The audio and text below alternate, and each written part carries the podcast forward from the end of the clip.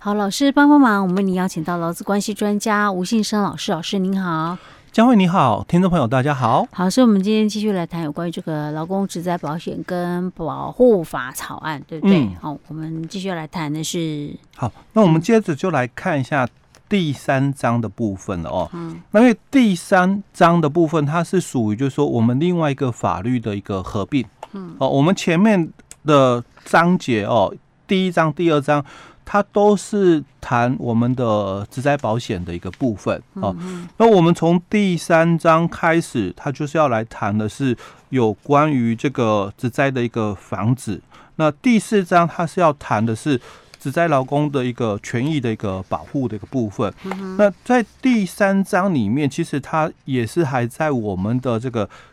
之前的这个社会保险的一个部分哦，比如说它。在这个规定上哦，就有办理一些所谓的这个职业灾害的预防，嗯，那还有就是职业病的这个防止的这个健康检查啦，或者职灾劳工的一个重建等等哦，那这个都是在我们第三章的一个章节里面。那我们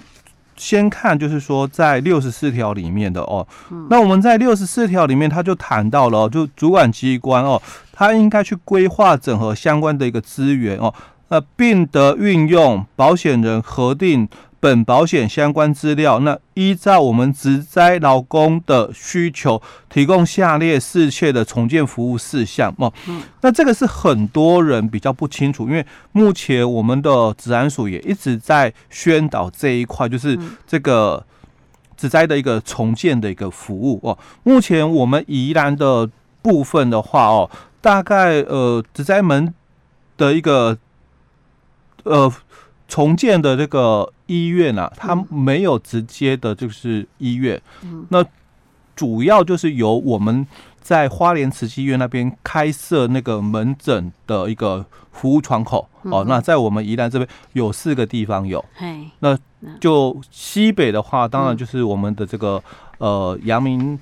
大学这个附设医院哦，那在我们西南的一个部分的话，就是我们的罗东圣母，还有我们的苏澳农民医院哦，这四个地方都可以来做这个职灾的一个重建的一个服务哦，门诊的一个部分。那另外，我们宜兰县政府哦，它也有配置了两位的这个职灾的这个呃，应该讲是。辅导员，嗯，哦，就有配置了两位哦，所以他可以协助我们职灾劳工哦，就是做这个社会的一个复健，或者是职能复健，还有就是职业的一个重建哦。那这、哦、还有这方面，哎，对，所以很多人他不清楚啦哦，嗯、就是说自身权益的部分哦。那其实，在我们相关的一个规范里面哦，在呃六十八条里面，他就有提到了、哦，说这个。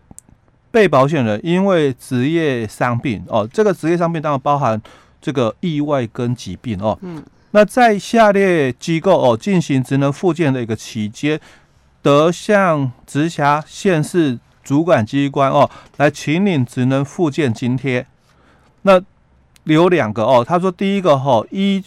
第七十三条认可开设职业伤病门诊的医疗机构。那第二个就是依。第六十六条认可的职能附件的专业机构哦，那这个津贴哦可以请你的一个日数哦，呃最长就是九十天的部分，嗯。哦，所以这个是在我们六十四条跟六十八条的部分哦，尤其刚刚谈到六十四条里面，它有提到这个。职灾的一个重建服务哦，大概有三项嘛。第一个就是社会复健，那第二个就职能复健，那第三个就是职业重建。所以在职能复健里面哦，他就有提到，在六十八条里面谈到了说，他有津贴的一个补助哦啊，嗯，合计最长是九十天哦。所以很多人不知道自己的一个权益了哦。那在新的法里面哦，那也透过宣导哦，让。我们听众朋友哦，更了解一下自身权益的一个部分哦。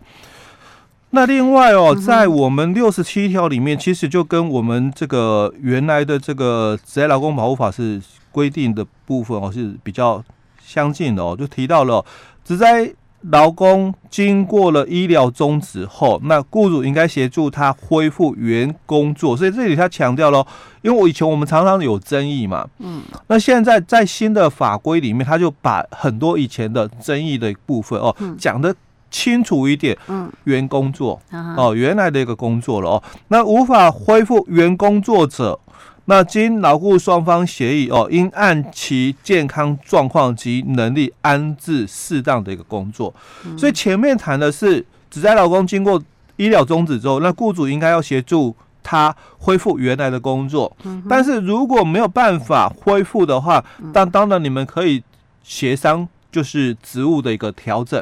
那当然协商职务的调整还是要回到劳基法的规范哦，就你你要在这个。劳动契约有先约定，然后你不可以违反我们新的调动五原则哦，所以他这里也是谈到了说，那你们经过双方协商，那你可以按照职灾劳工的一个身体的一个状况哦，或者是他的一个能力的一个情况来调整哦，他的一个工作的一个样态，嗯。哦，那另外这个六十九条也谈到了，那如果事业单位他如果有雇佣职灾劳工的话哦，可能你必须要。去调整一下他的工作环境，因为职业劳工他受伤重返职场的话，他可能你事业单位你要有无障碍空间等等的一个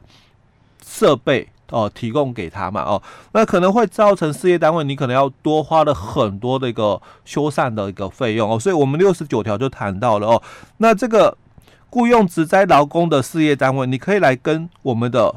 主管机关来申请补助，哦，那只是相对的啦，哦，后面有一些的一个补助办办法，但后面可能陆续哦也会有这个规范出来哦。好，那这个是在我们的这个主要的，在这个第三的一个章里面哦谈到的一个部分。那接着我们就来看哦，第四章主要就是谈到了。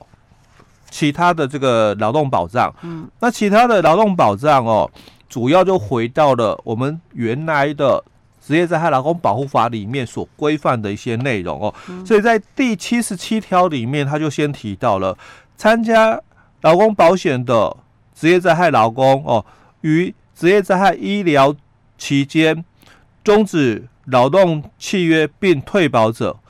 得以劳工团体或者是保险人委托之有关团体为投保单位，继续参加劳工保险，一直到符合哦，请领老年给付之日子哦，那不受我们劳保条例第六条规定的一个限制。那其实这一条很多人不是很了解，尤其是像只在劳工，那他在这个医疗期间经过两年的一个上限哦，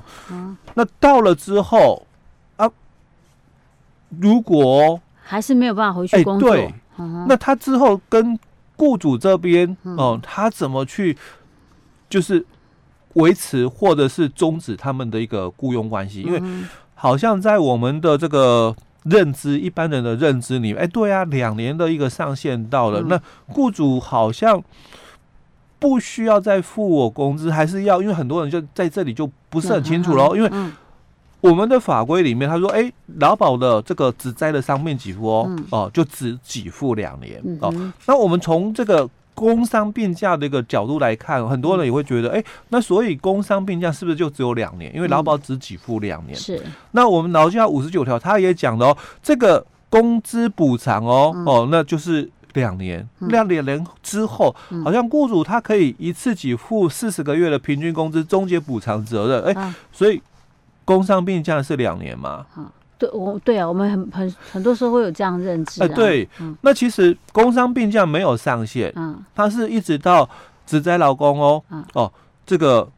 恢复工作能力为止，哦，所以它没有所谓的上限。那问题是没办法恢复嘞，哎，所以你才可以哦，终止劳动契约，就是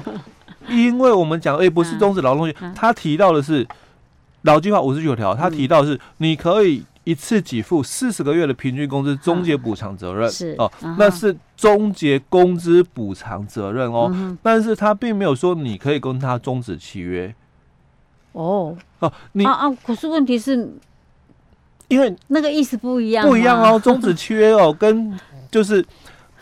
不用再给付工资，不一样的概念哦。嗯，他只是讲说，你可以一次付给职在劳工四十个月的平均工资哦，终结工资补偿的一个责任。嗯，但是他当然有一些前提规定啊，有要求的一个条件哦。好，那不是说你就跟他雇佣关系结束，只是说不用再补偿工资。是，但是雇佣关系哦，依然存续。哦，那所以意思是说，我的劳保还是可以在那边继续保。哎、欸，照道理就是这个嘛，只是大家对于这个很模糊。哦，哦啊、可是很多人就想说啊，你就不用给我工资了，那感觉上好像就那个雇佣关系就不存在意义了、欸。好像是这样，对很多人会误会哦。所以到底我的劳保哦，嗯、是不是在这个时间点？因为毕竟哦，公司的一个补偿已经终结了嘛。嗯、哦，那雇佣关系嘞？嗯，哦，有些人可能还。知道，因为我们在节目也分享过，然后就有十三条谈到了，那雇主不可以跟职灾劳工哦哦任意终止劳动契约的哦，那所以我们关系不能结束，嗯。哦，所以我还是你的员工哦，所以你应该要继续帮我保这个劳健保哦，所以在我们都是用这样就依法规，然后慢慢推推出来的哦，哦，那这一次在我们的这个职保法的七十七条直接讲了，说这个。职灾劳工哦，那虽然他们这个终止劳动契约哦，并退保了，嗯哦，所以跟我们之前刚刚提到的哦，其实法规里面是不能够终止，嗯哦，但是我现在终止了的话，那没有工作，那我的劳保怎么办？哦，这是很多职在劳工会担心的哦。但是我可不可以去参加职业工会呢？哦，因为你没有工作能力哦，嗯，那你能不能去参加职业工会？啊、因为我因为职灾，然后我也退保了。对，因为我不懂刚刚我们前面谈的嘛，所以我跟公司终止劳动契约了。嗯，那这会产生就那我的劳保怎么办？嗯哼，哦，那因为我们之前谈过劳保的规定里面哦，我们有第九条第九十一条的一个。部分哦，嗯、但他也都没有谈到这一块哦，嗯、因为他谈到合法继保是被这个之前的，嗯、而且年资有十五年以上的这个劳工、嗯、哦。那我我是这个职灾受伤的劳工，嗯，那我现在跟公司哦终止的劳动契约，所以退保嘛，嗯，那那我怎么办？嗯、哦，我没有啦。哦，因为好像依法我没有投保单位嘛，哦，嗯、所以在七十七条他就很清楚提到了吧？那你可以以这个劳工团体或者是保险人，就我们劳保局哦、嗯、委托的有关团体为投保单位，所以你可以依法继续参加。你到职业工会哦，劳工团体就是职业职业工会了哦，哦。那你可以去参加这些所谓的职业工会的嘛，啊、哦的劳保，嗯、哦，所以。合法哦，嗯、哦，这是合法继保，就算他没有工作也是可以。欸、对，就又多了，所以他讲哦，嗯，一直到什么时候？一直到你请退休，哦，你请老年年金的退休的时候。我到职业工会投保，我的保费很高呢。哎、欸，当然是比例不一样，嗯，哦，就是。你可能要自行负担百分之八十，嗯哼，哦，但是至少哦，你有一个保障在了，嗯、因为他强调的是一直到秦岭退休为止。当然，如果从另外一个角度来谈，嗯，哎，我没有劳保，嗯，那我就是参加国民年金嘛，嗯哼，哦，那一样有这个保险的一个保障嘛。嗯、但是其实我们之前在节目都分享过哦，嗯，国民年金跟劳保其实两者之间的差距、嗯、哦。确实是存在的，是哦。所以如果说以职在老公来讲，如果能够继续保劳保，还是继续保。哎，对，当然哦。所以他就提到了说，不受劳保条例第六条规定的限制，因为第六条规定就是，你要有这个符合条件嘛，你才可以参加劳保。那你没有符合，你是不能参加的。嗯，OK，好，老师，那我们今天先讲到这里哈。好。